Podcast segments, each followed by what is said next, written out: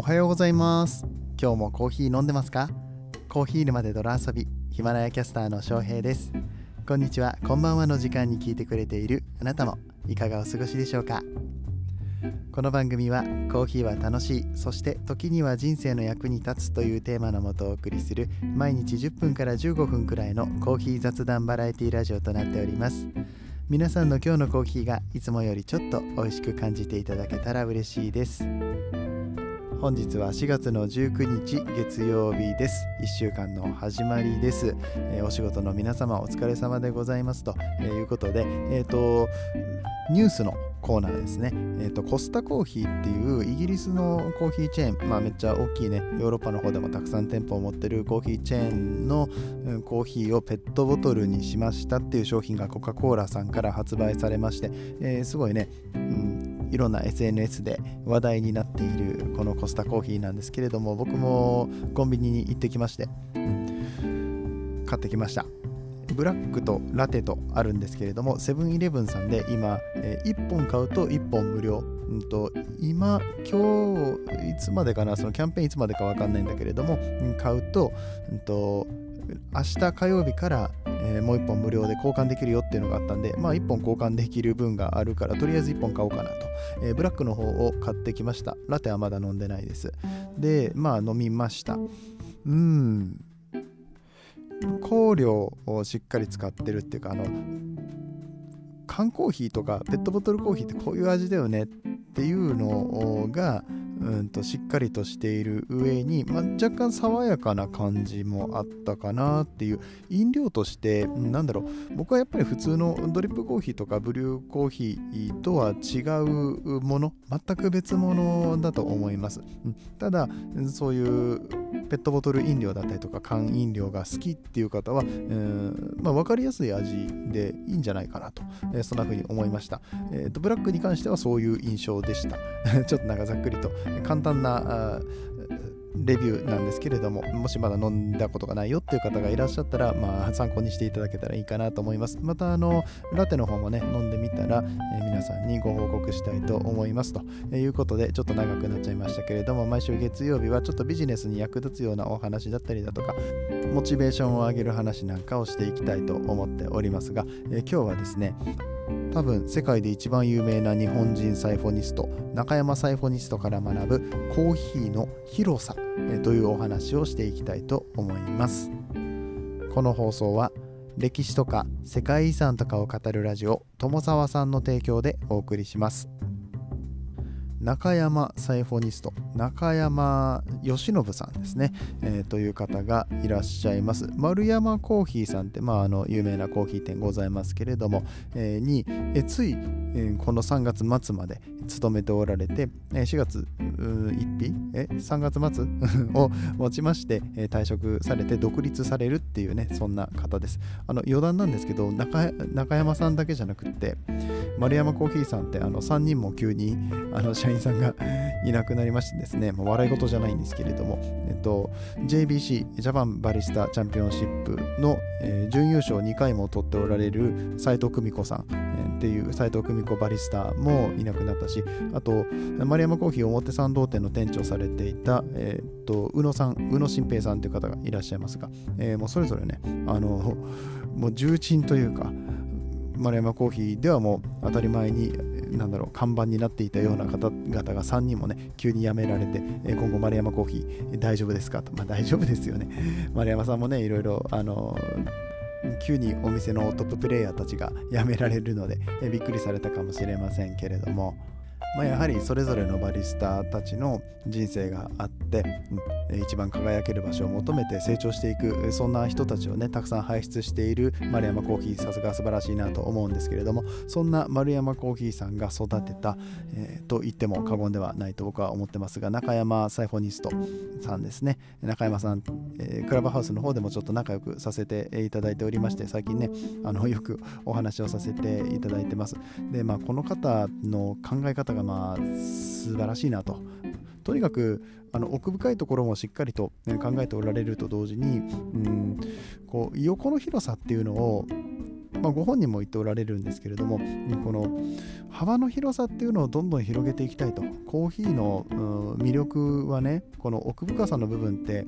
どうしてもコーヒー好きの人たちって味を追求したりだとかコーヒーの沼の深い深いところに潜ってっちゃってですねなかなか一般の人たちを巻き込むことができない場所まで行ってしまう、うん、ただあのそういう作業っていうのも作業じゃねえか、うん、そういうねあの奥の方まで行ってくださる突き詰めてくださる人っていうのは当然、えー、必要な方たちでありまして、うん、そういった方たちが、えー、奥に行ってくれるおかげで、まあ、僕らがね日常飲むコーヒーがどんどん美味しくなったりとか、えー、底上げですよね。いろんな品質の底上げだったりとか、えコーヒーの業界を盛り上げてくださる方たちなのでもちろんそれは必要ですし、え最近のトップバリスタの方たちっていうとねその奥深さのところを追求していくと同時にそれが見えやすいように、うん、あのなんだろうな沼というよりはうんと池？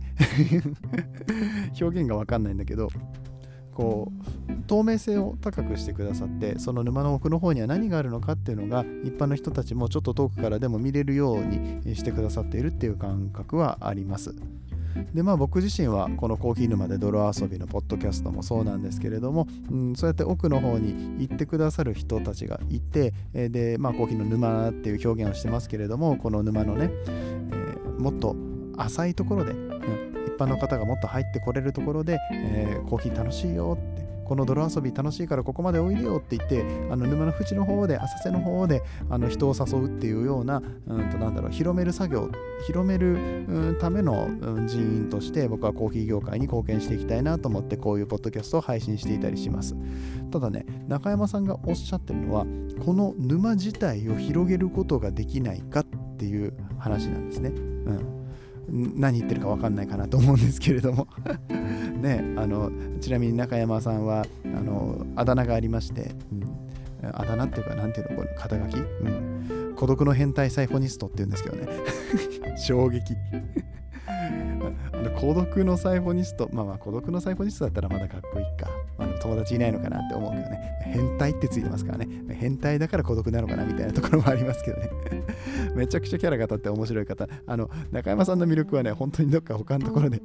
語りたいんですけれども。うんうん。まあいいよ。ちょっとその話は後するとしてこのコーヒーの沼の面積自体を広げることができたら今その立ってる位置？そのコーヒー沼にまだ入ってない人たちが立っているところにそのまま止まっていたとしても実は沼のあの面積が広がってるからいつの間にか沼に使ってたっていう状況が作れるんじゃないかっていうね。あの変態的なアイデアをね発想をされるこの中山サイフォニストがね、まあ、素晴らしいなと思いましてちょっとそれをね紹介したいなと思ったんですけれども先ほど独立するっていう話しましたよね。うん。そう中山さんね、えー、丸山コーヒー長野の方の店なんですけども、軽井沢か。軽井沢の軽井沢小諸市っていうところがあるんですけど、ごめんなさい、ごめんな、あの、その辺の土地勘があまりなくてね、申し訳ないんですけれども、えー、丸山コーヒーがあります小諸市。えー、そして、えー、同じその小諸市のすぐお近くで、えー、ご自身のお店をオープンするために今いろいろと頑張ってらっしゃるんですけれども、えちなみにそのお店の名前は彩本堂彩るで本質の本にお堂の堂ですね、サイフォン堂、サイフォンじゃなくてサイフォン堂っていうね、お店を開かれる予定で、6月中ぐらいにね、開くかなっていう感じで、今、いろいろとご準備を進められているところでございます。で何が面白いかっていうと、まあ、中山さんはこの横幅を広げていくために何をしたらいいのか、まあ、もちろんこの方チャンピオンですからね。チャンピオンって言ってもあれですよ。1回とかじゃないですよ。2013年15年18年3回、えージャパンサイフォニストチャンピオンシップ、えー、JSC っていうのがありまして、えー、それで3回優勝されてて、えー、優勝されると世界戦に行けるんですよ。で世界戦は2013年と2015年で、え、ワールドサイフォニストチャンピオンシップで両方とも2位を取っているっていうね。すごいでしょ、うん、経歴がもうすごい輝かしい経歴を持っていて、えー、そしてあの丸山コーヒーっていう老舗で、えー、トップのサイフォニストとしてずっと働いておられたそんな方です。テレビとかにもねよく出ておられたりとかしてマツコの知らない世界とか美の壺とか、えー、そういった番組にも出てあのコーヒーを布教する活動にもとても貢献してくださっております。でそんな中山サイフォニストが提唱しているのは、うん、奥深いところをやってくれる人はたくさんいると。じゃあ自分にできる、うん、ことって何だろう？コーヒー業界のためになのか、えー、お客さんのためになのか、まあ、あの全部そうだとは思うんですけれども自分にできることは何だ？貢献できることは何だって考えた時に横幅を広げたい。このコーヒー沼の面積を広げたいっていうことを思われたそうです。で何をしたかっていうと何をしたかっていうかこれからするんですけどね。もうあの この発想がすごいなって話なんですけど先ほど言ったサイフォンドを自分のお店でコーヒーと苔玉とか盆栽のペアリングを作る。って言っておられるんですね。わかりますか？もう一回言いますよ。わかんない人のためにもう一回言いますけどコーヒーを飲む時に盆栽がセットでついてくるんですよ。でその盆栽を眺めながら盆栽に合ったコーヒーを飲むっていう環境。そのトータルのサービスを楽しむ。その時に、まあ、苔玉なのか盆栽なのかうん、なんか中山さんってあの盆栽とか苔玉のアカウント持ってましてもうそこそれもすごいんですよ、うん、あのめちゃくちゃ突き詰めるタイプというかあのめっちゃマニアックまあそのだから変態性がね そういうところに出てまあ僕あの変態ってあの言っときますけどねめちゃくちゃ褒めてますからねこれ。あの見てください。あの中山さんのあのアカウントねあのまとめて貼っておきますのであのご自身がされている、えサイフォンのアカウントと盆栽のアカウントと、うん、あとあのサイフォンド新しいお店のアカウントありますのでそれぞれ貼っておきますけどまあすごいんですよ突き詰めるタイプなんでしょうね。うんでそんなご自身が突き詰めておられる苔玉とか盆栽とコーヒーを合わせてでその風情をね楽しみながらその盆栽とかってだってさ毎日変わっていくわけじゃないですか。自然のものですからね、うん、その植物を眺めながら、えー、目の前で入れてもらったサイフォンを楽しむ時に、えー、なんか香りがねコーヒーがもともと持っているものだけじゃなくて、えー、その緑を眺めることによって感じられるものだったりだとか中山さんのお店の雰囲気もあるしあと目の前でねいっぱいいっぱい入れてくれるようななんかサイフォンがねカウンター席になっててカウンター座ったら目の前でいっぱいいっぱいもう1人につき1台目の前にある状態っていうのを作って、えー、入れるところから楽しませてくれるそうです。で中山さん曰くその盆栽や苔玉に合った抽出をしていく。だからどういうコーヒーを頼まれても、えー、トータルで目の前でバリスタがコーディネートしてくれる。これは中山さん自身が、えー、そういう出し方をするしそこで雇われている他のスタッフもそういう抽出ができるようにトレーニングしていくっていう意味ですけれどももうその盆栽と一緒にコーヒーを楽しむっていうもの自体がすごい新しい。でも組み合わせだから全く持ってなかったものではないし、えー、まあ、僕の番組でもねちょくちょく話してますけれども例えばキャンプで自然の中で飲むコーヒーが一番美味しいっていう人がいたりとかするって言いますがそれをあのお店としてちゃんと作ってくれるっていうかそれ込みでのコーヒーの楽しみ方を提案してくださる、うん、そんなお店を今作ろうとしてるわけなんですよ。めちゃめちゃ行きたくないですか？僕ほんとなんかオープン日に行きたいぐらいなんですけどまあオープン日とか多分さ取材とかいろいろ殺到するから少し落ち着いた頃に行こうかなと思ってるんですけどマジで長野にこれは体験しに行きたい、うん、あの他では絶対味わえないものだから。ただこの盆栽とコーヒーっていうコンセプトのものがどんどんもっと広まっていったらね、まあ、中山さん発信で今後他のお店でそういうことができたりとか中山さんのお店の2号店3号店ができたりとかするっていうのももちろんありある話だと思うし、まあ、本人もそれね、えー、したいと思ってるとは思うんですけどこれの何がいいかっていうとコーヒーの味が分かんなくても盆栽の良さが分かんなくてもその雰囲気だけ楽しめたらもうそれであの価値があるんです。行った方の。お客さんの、えそこに価値を見いだすことができるし新しい楽しみ方を知ることができるしコーヒーのハードル自体も下がるんです。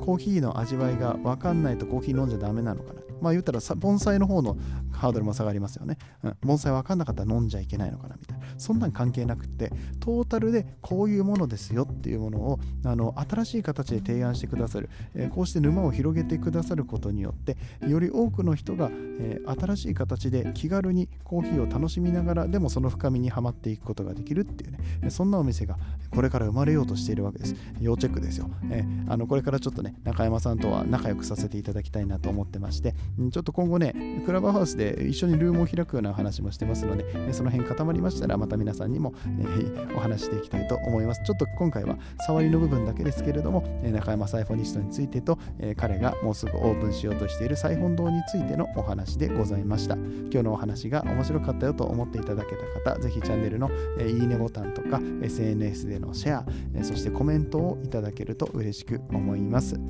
それではここからはコメント返しのコーナーです。コーヒー沼で泥遊びではいただいたコメントに声でお返事をしております。ぜひラジオのお便りのような感覚で質問、クレーム、愚痴、感想、ふつおた、何でも結構でございます。コメントを残していただけたら嬉しいです。あなんかあれですね、なんか中途半端にあの、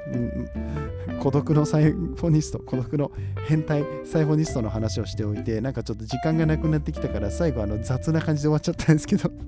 すいません、中山さん。あの、今度からちゃんとね、もうちょっとしっかりね、変態の部分いじっていきたいと思いますね。本当に見てほしい、みんな。あの、中山さんの、あの、苔玉のインスタアカウントがあるんですよ。で、あのそれずっと遡っていくと、熊のぬいぐるみがたくさん登場してくるんですよ。もうなんかね、可愛いよね。中山さん、